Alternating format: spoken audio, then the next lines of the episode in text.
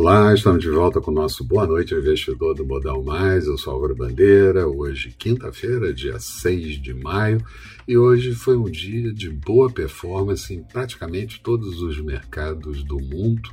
E aqui nem tanto, só o dólar que mostrou uma forte queda, chegando a ser negociado ao longo do dia a R$ 5,25, mas isso, de certa forma, já era esperado pela decisão de ontem do Copom de levar a Selic para 3,5%.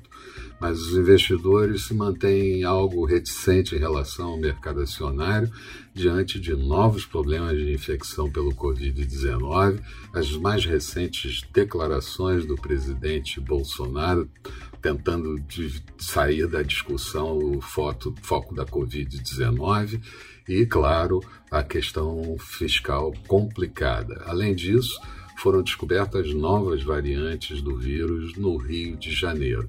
Mas o mercado aqui no finalzinho, exatamente no call de encerramento, teve um suspiro de alta e fechou no positivo, como nós vamos ver. No exterior, o Banco Central inglês manteve a política monetária inalterada, taxa de juros de 0,10 e programa de compra de 895 bilhões de libras e projetando o PIB no primeiro trimestre em queda de 1,5%, mas depois recuperando de forma forte. Já o Banco Central Europeu diz que a política monetária deve permanecer ainda frouxa, mas se preocupa com a baixa rentabilidade do setor bancário e deve discutir retirada gradual de medidas extraordinárias de apoio fiscal e monetário. A China e a Austrália interromperam o diálogo sobre a área econômica, sobre estratégias na área econômica, e isso acaba sendo positivo para as exportações brasileiras, principalmente minério, que hoje teve uma alta de 4,85%, a tonelada a 201,88 dólares.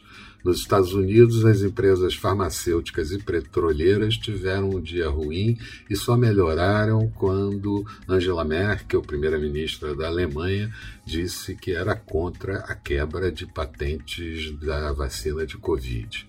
Vários dirigentes do Fed discursaram ao longo do dia, mas em tom positivo, e pedidos de auxílio-desemprego por lá encolheram 92 mil posições para 498 mil pedidos de auxílio. No finalzinho do dia, já mercado encerrado, foi divulgado o relatório de estabilidade financeira e isso acabou puxando o mercado americano e também a bolsa por aqui.